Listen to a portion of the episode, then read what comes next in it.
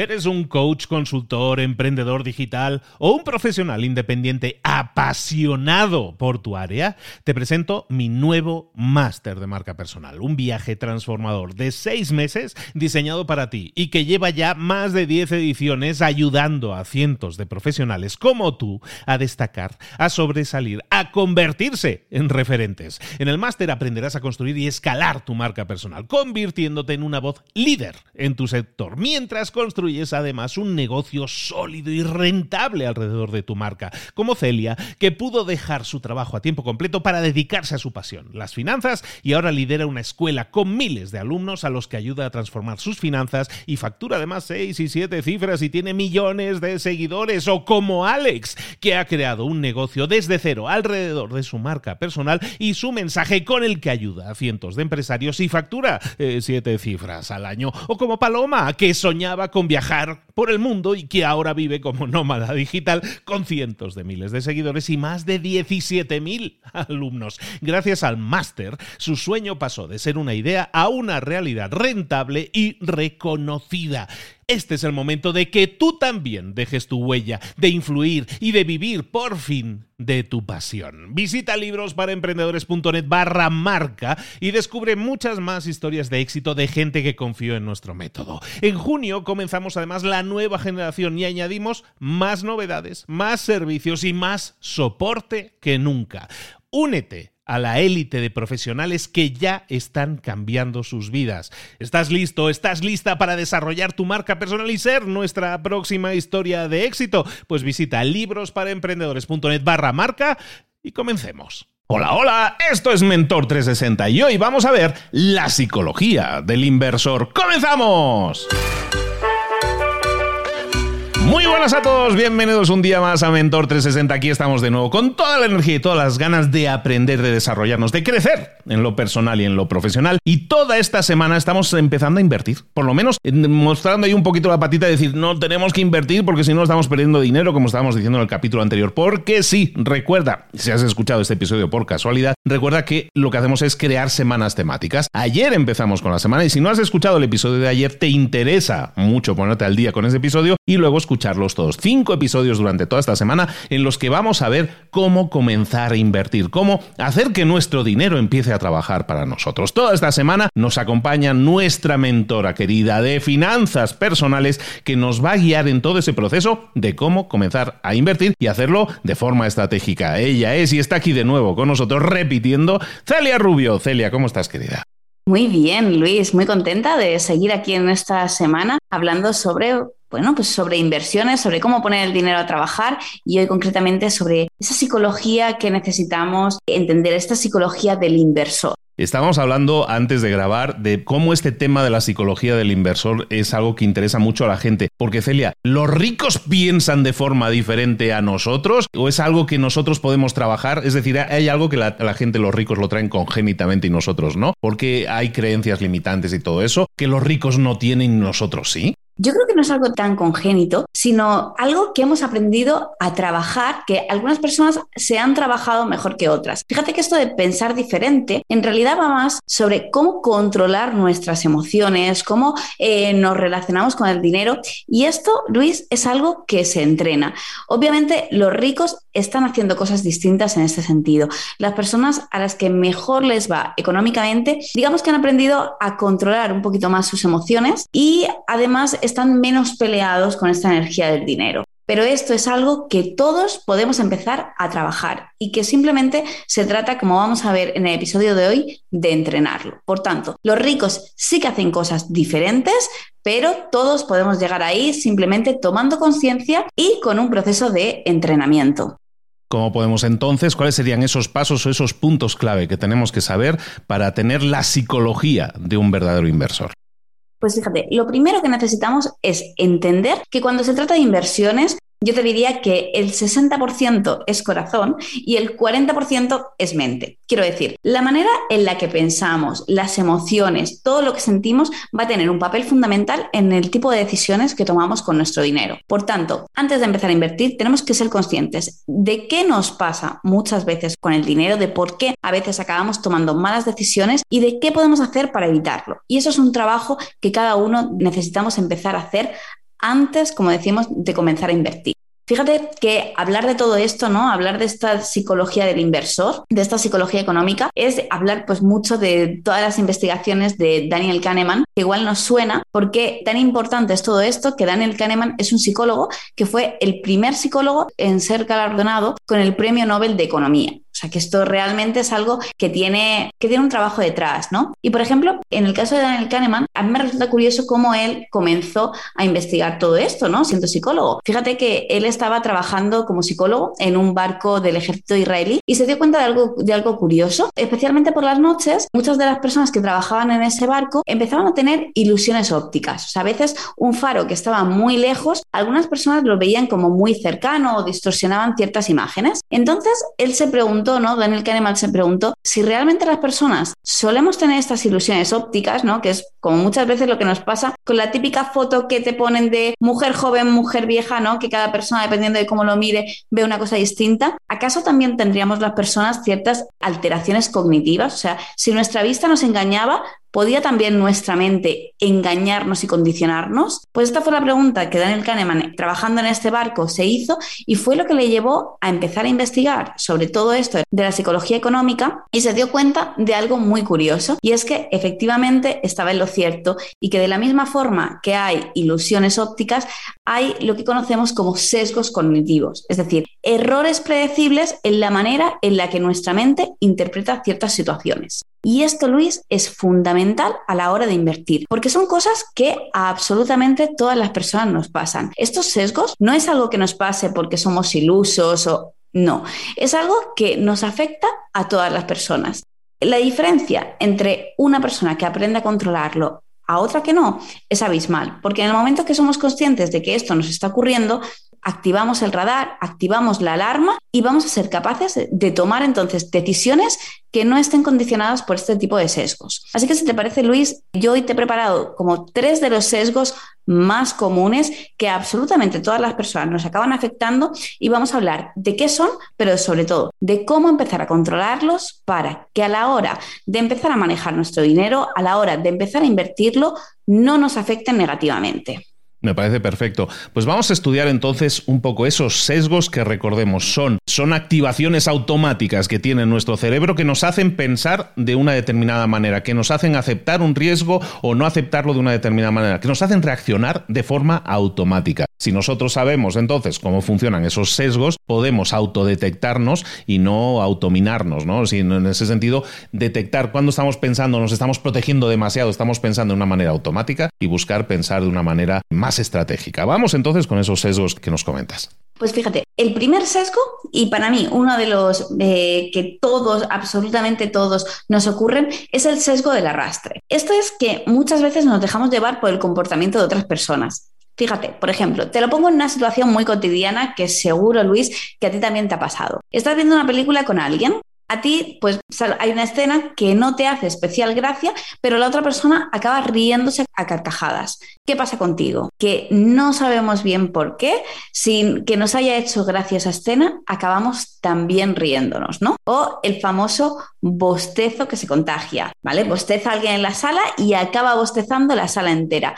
¿Por qué? Pues no lo sabemos, pero los seres humanos nos acabamos dejando llevar mucho por comportamientos de otras personas. Entonces, este tipo de situaciones cotidianas que, bueno, pues no tienen mayor importancia, ¿no? Igual que el bostezo, que las risas se contagian, también nos acabamos contagiando de otras cosas menos positivas, ¿no? Por ejemplo, eh, de que, oye, pues todo el mundo invierte en un determinado activo o todo el mundo, toda mi generación tiene planes de pensiones. Pues yo también tendré que tener un plan de pensiones. ¿Por qué? Pues porque es un poco lo que hace la mayoría y nos acabamos dejando llevar y tomando decisiones que realmente no nos cuestionamos, ¿no? Por ejemplo, las marcas, estos lo saben, ¿no? Y eh, por eso cada vez están más de moda, pues, los influencers, gente reconocida que recomienda determinados productos. ¿Por qué? Porque el hecho de que otra persona lo haga hace mucho más probable que yo mismo acabe adoptando eso. Entonces, cuando se trata de nuestro dinero, cuando se trata especialmente de invertir nuestro dinero, aquí tenemos que poner mucha atención. Fíjate, cuando hablamos del mercado, por ejemplo, el mercado bursátil, ¿vale? Crece a una media del 8% anual. Y esto lo que nos llevaría es a pensar que la mayoría de gente que invierte debería ganar dinero, porque el mercado históricamente rinde en positivo. Sin embargo, Luis, esto siento decirte que no es así. La mayoría de gente que invierte consigue rentabilidades muy inferiores o incluso pierde dinero. Entonces, que lo haga la mayoría no es la mejor opción. O sea, que algo, eh, que un producto financiero, la mayoría de personas lo tengan, lo que nos tendría que poner es en alerta de, oye, si lo hace la mayoría, probablemente es que no es tan buena opción como parece. Entonces, ¿cómo podemos empezar a controlar este sesgo de arrastre que, como digo, oye, pues no va a pasar a todos. Vemos algo que mucha gente tiene y automáticamente lo cuestionamos menos y estamos más predispuestos a contratar este tipo de producto. Pues antes de contratar cualquier cosa, vamos a sentarnos y vamos a hacer un análisis como lo más objetivo posible. Si, oye, la mayoría de mis amigos, como decíamos, ¿no? Tiene un plan de pensiones. Voy a sentarme, voy a analizar la rentabilidad de este plan de pensiones, voy a ver, oye, a cuánto está rindiendo y a cuánto está rindiendo la media del mercado y voy a empezar a tomar mis decisiones financieras en base a datos, ¿vale? Siempre voy a preguntarme el por qué estoy eh, tomando una decisión y no lo voy a tomar simplemente porque, oye, pues porque sea lo que la mayoría de personas recomienda, porque me lo ha recomendado el del banco o porque toda la vida se ha hecho así, ¿no? Este es el sesgo de arrastre. Entonces estamos diciendo, básicamente, esto es lo que decían en el dicho aquel de a donde va Vicente va la gente, ¿no? Es decir, yo veo que otra persona hace algo y yo, pues, mm, si aquel se ríe, digo, pues será porque ha sido algo gracioso. Lo imito, ¿no? Muchas veces tomamos decisiones basadas en lo que están haciendo otras personas. ¿Y cómo podemos eliminarlo? Primero, detectar que lo estamos haciendo y, bueno, ser autoconscientes de ello y vamos, en ese caso, a solucionarlo buscando datos que den soporte, que den apoyo a a, la toma de decisiones que estamos haciendo. Es decir, vamos siempre a tomar decisiones más informadas y de esa manera podemos batallar contra ese sesgo de arrastre. ¿Cuál sería el siguiente sesgo, Celia?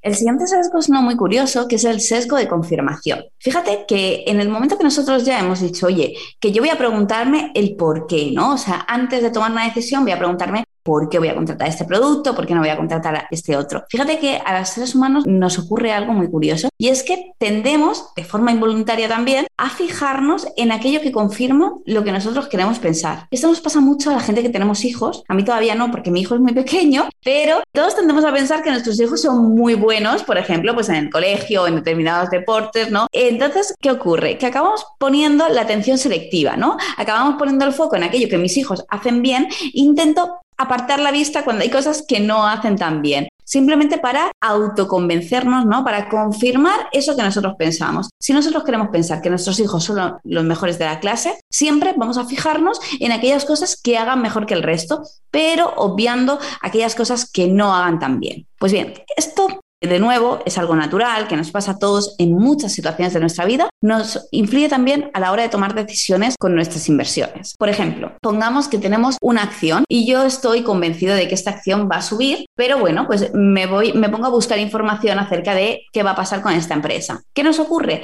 Que acabamos poniendo el foco en aquella información que confirma lo que nosotros queremos ver. O sea, siempre vamos a leer antes las noticias, vamos a fijarnos en aquellas personas que sabemos que refuerzan nuestra teoría. Entonces, este sesgo es un sesgo muy peligroso a la hora de invertir porque puede ser que estamos en la situación de decir, no, no, no, que yo me he informado, o sea, yo esto ya no lo estoy haciendo porque lo haga la mayoría, no, yo he tomado una decisión informada y sigo adelante con esto, pero esa decisión está influenciada por esto. Entonces, ¿Cómo podemos hacer para controlarlo? Para mí aquí hay una técnica buenísima y es intentar preguntarle a ese amigo que todos tenemos que siempre nos lleva la contraria en todo, ¿no? Vamos a, a esa persona que te saca los peros de la situación, vamos a intentar consultarle, oye, ¿qué tengo esto? ¿A ti qué te parece? Porque a veces cuando estamos viendo como muchos argumentos en contra de una persona externa, entonces como que nos damos más cuenta y permitimos cambiar el enfoque y pensar de forma distinta. Entonces, vamos a preguntarle, pues eso, a ese amigo que todos tenemos que nos lleva a la contraria y vamos a leer fuentes de información que sabemos que son contrarias a lo que yo normalmente hago, a lo que yo estoy pensando en ese momento. Porque ya que de forma inconsciente siempre fijamos nuestra atención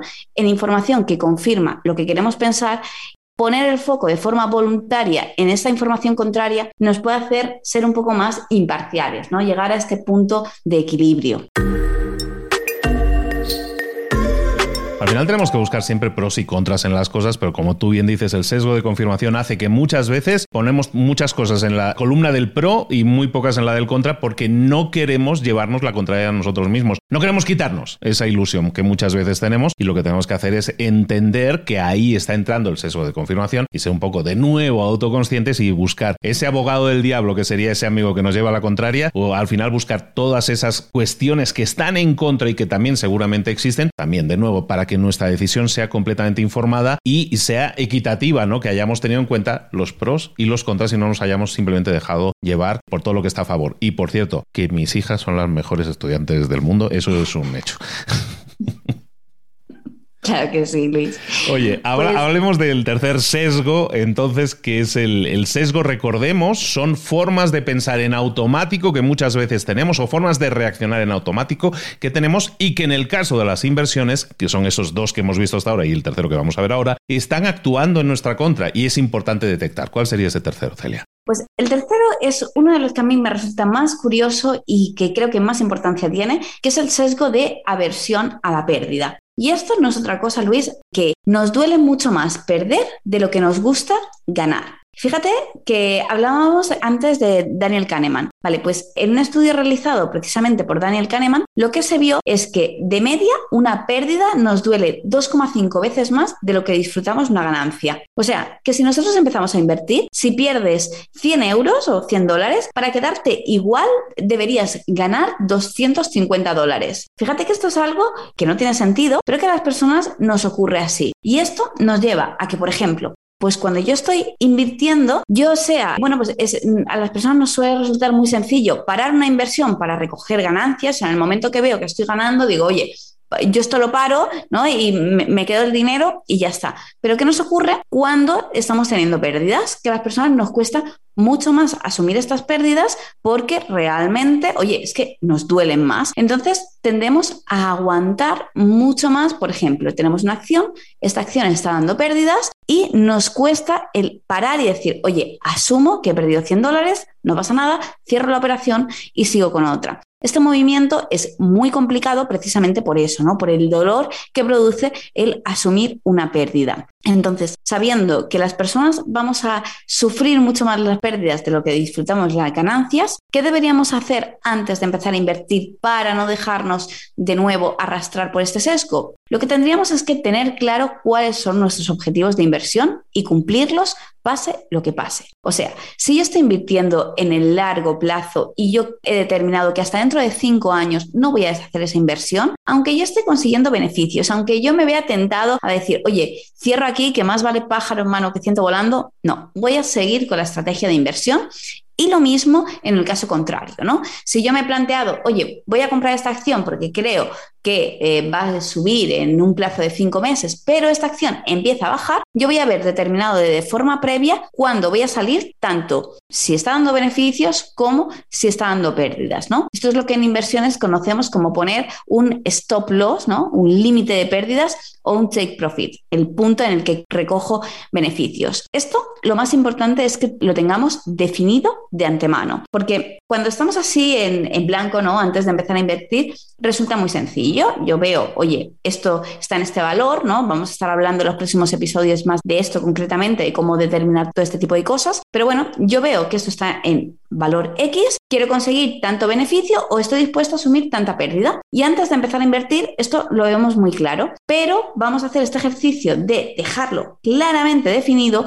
porque en el momento que empecemos a invertir, cuando es nuestro dinero lo que está en juego, nos vamos a ver arrastrados por este tipo de sesgos y vamos a ver que ya no tomamos decisiones tan objetivas. Por tanto, siempre antes de empezar una inversión, voy a tener claro cuál va a ser mi punto de salida, tanto si yo lo que me he determinado es una, es una meta temporal, pues lo voy a aguantar tanto tiempo, pase lo que pase, perfecto, como en el caso de que yo consiga X beneficio o que tenga X pérdida, saber cuándo voy a salir. Muy importante, Luis, tenerlo siempre predefinido desde antes de comenzar. O sea, antes de que sea nuestro dinerillo lo que está en juego, vamos a planificarlo y que después sea solo cumplir con lo que yo ya tenía preestablecido. Y muchas veces ahí nos lleva la codicia. Y también eso a lo mejor no es un sesgo, si es una forma de pensar, pero la codicia muchas veces, a veces, como dice el dicho, rompe el saco. Hay un, hay un señor que es uno de los más ricos del mundo, que se llama Warren Buffett, muy conocido inversor, es el inversor, de hecho, más conocido del mundo. Hay libros escritos al respecto de él. Es una persona, una persona ya mayor, pero que lleva muchísimos años invirtiendo y se ha convertido en uno de los más ricos del mundo a través de la inversión, ¿no? Invirtiendo adecuadamente. Y hay un dicho de Warren Buffett que dice que para él una buena inversión es aquella que produce incluso cero en beneficio. Es decir, yo busco siempre que una buena inversión yo no pierda dinero. Y tiene mucho que ver con esto que estábamos hablando del sesgo de la versión a la pérdida, ¿no? De muchas veces tenemos mucho miedo a la pérdida. Entonces, las decisiones que tomemos muchas veces no tienen por qué ser para conseguir el máximo beneficio, sino también para protegernos de la pérdida en ese sentido. Y el inversor más grande del mundo dice que para mí una buena inversión es aquella que, evidentemente, que me genere beneficios, perfecto. Pero si me generara cero, es decir, si no perdiera nada, para mí sigue siendo una buena inversión. Y en ese sentido es muy interesante pensar de esa forma, porque muchas veces, como digo, la codicia rompe el saco y muchas veces queremos, como ha pasado, y hablaremos de ello, supongo, en el tema de las criptomonedas, mucha gente lo ve como una salida, como un atajo rápido para ser rico, ¿no? La vía rápida del millonario, ¿no? Y vemos ese tipo de inversiones como inversiones que nos van a solucionar la vida, que es un poco lo que comentábamos también ayer, que las inversiones lo que buscamos es eso, que nos generen un beneficio o por lo menos que no nos generen pérdidas, que eso en sí mismo ya es ganancia.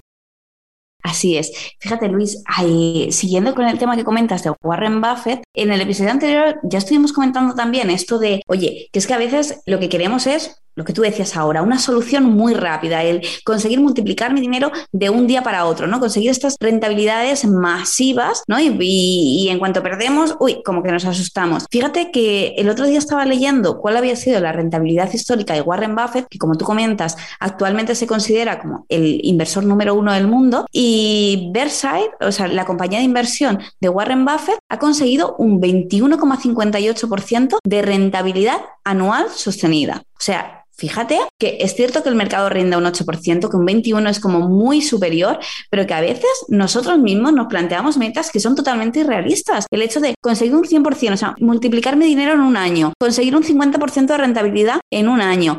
Y eso es lo que nos acaba llevando a la frustración, nos acaba llevando a tomar malas decisiones con nuestro dinero porque, fíjate, si el inversor número uno del mundo se ha hecho famoso por conseguir un 21% de forma sostenida, que nos hace pensar que nosotros, que no tenemos la información, ni tenemos el dinero, ni tenemos el conocimiento que tiene Warren Buffett, vamos a ser capaces de conseguir rentabilidades de incluso el doble, ¿no? Entonces, en ese sentido, yo creo que también es muy importante lo que tú comentas, ¿no? Oye, vamos a bajar esta codicia que tenemos, vamos a poner los pies en la tierra, vamos a no intentar hacernos ricos de un día para otro con las inversiones, porque es cierto que invirtiendo, como veíamos antes, ¿no? Invirtiendo, utilizando el tiempo como factor esencial y utilizando el interés compuesto, podemos conseguir rentabilidades muy atractivas, pero no vamos a conseguir hacernos ricos de un día para otro. Y quien te diga que sí, te miente. Toda esta semana estamos hablando en Mentor T60 de cómo comenzar a invertir, cómo conseguir que el dinero comience a trabajar para nosotros. Ese es el episodio 2 de esta serie de 5 episodios. Recuerda que si nos has escuchado ahora en este por casualidad,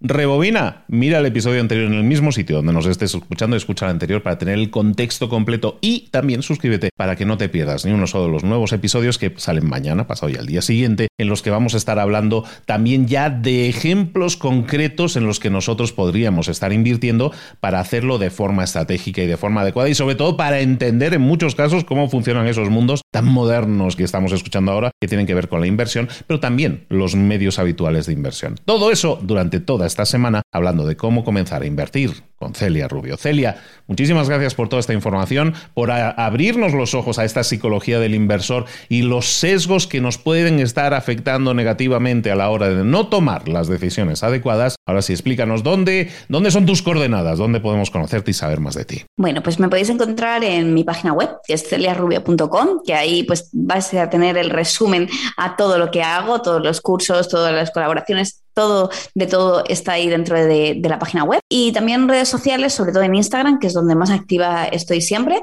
me podéis encontrar como Celia Rubio. Y recordad también que este viernes, como todos los viernes, tenemos a nuestros mentores en vivo, en directo, a través de Instagram también, del Instagram de Libros para Emprendedores. Entonces, si tienes dudas, consultas, preguntas, y en el caso de Celia vamos a hacer de oca a oca, porque como ya estuvo y estuvimos hablando de ahorro, pues también si tenéis preguntas o dudas sobre temas de ahorro o sobre temas de inversión que estamos viendo esta semana, os podéis emplazar, os emplazamos al viernes para que realicéis esas preguntas y las hagáis en vivo directamente con Celia y un servidor que es el que sirve los cafés, no hace mucho más ahí, pero bueno, el que os va a dar la información va a ser, eh, la respuesta correcta va a ser en este caso la mentora que es Celia Rubio. Celia, muchísimas gracias por toda esta información. Te esperamos aquí mañana para seguir viendo cómo podemos comenzar a invertir. Un abrazo grande.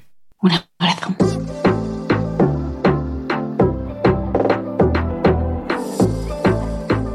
Y ahora pregúntate, ¿en qué quiero mejorar hoy? No intentes hacerlo todo de golpe, todo en un día. Piensa, ¿cuál es el primer paso que puedes dar ahora mismo? En este momento, quizás. A lo mejor te lleva dos minutos hacerlo. Si es así, ¿por qué no empezar a hacerlo ahora? ¿Por qué no empezar a hacerlo ya, en este momento? Ahora. Cierra los ojos. Respira hondo y repite, sé lo que tengo que hacer. Sé cuál es el siguiente paso. Voy a darlo en este momento piénsalo, siéntelo y hazlo.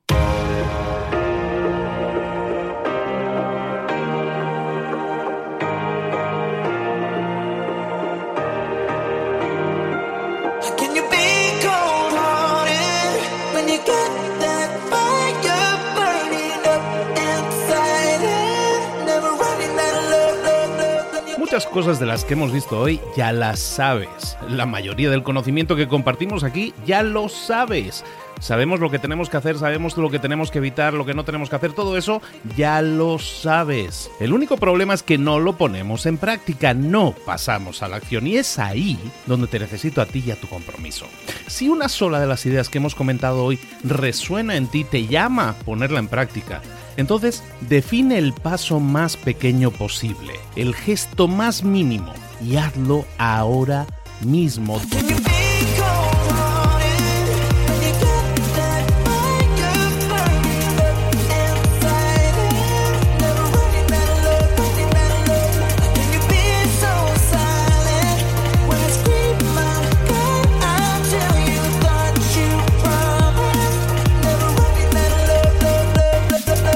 Hablo de crecimiento personal, pero también de crecimiento profesional. Expandir tu red de contactos, mejorar tus relaciones con los demás, aprender alguna cosa nueva, poner en práctica una pequeña técnica que te ayude.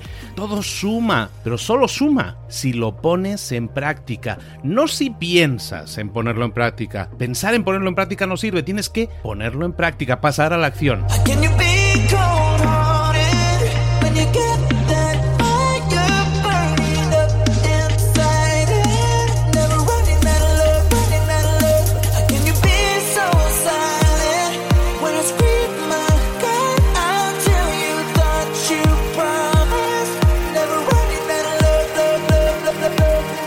Acuérdate de este ingrediente secreto también. El ingrediente secreto es la actitud. Tu actitud. Tu actitud transmite. Si sales a la calle con ganas, la gente lo va a notar. Si sales a la calle sin ganas, la gente también lo va a notar. El mundo está ahí fuera, te está esperando, por lo tanto sal ahí fuera, sal a la calle y sal con ganas, sal con actitud. No esperes a mañana, ya sabes lo que tienes que hacer y ya sabes que lo puedes hacer hoy. No veas pasar la vida, vive la vida. Tienes las mismas 24 horas que tienen los demás, haz que valgan la pena. Entrega en estas próximas 24 horas tu mejor versión. Te esperamos aquí mañana para continuar creciendo. Te esperamos aquí mañana con más mentores, pero el día de hoy está completito delante de ti. Así que ponte en pie pisa fuerte, respira hondo, sal ahí fuera y conquista tu día.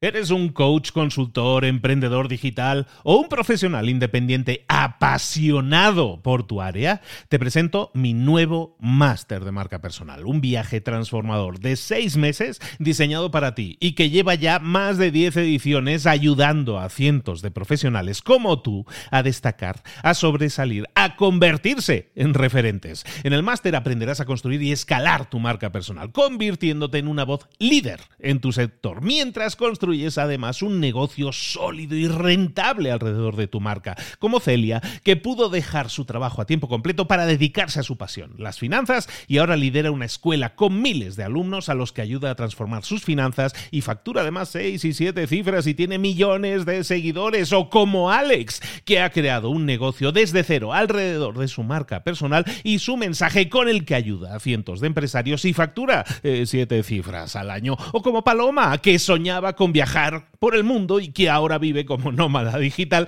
con cientos de miles de seguidores y más de 17.000 alumnos. Gracias al máster, su sueño pasó de ser una idea a una realidad rentable y reconocida.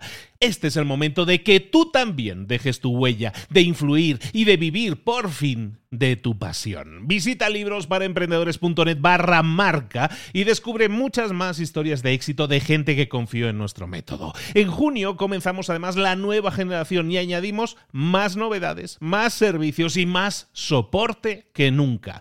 Únete a la élite de profesionales que ya están cambiando sus vidas. ¿Estás listo? ¿Estás lista para desarrollar tu marca personal y ser nuestra próxima historia de éxito? Pues visita librosparaemprendedores.net barra marca y comencemos.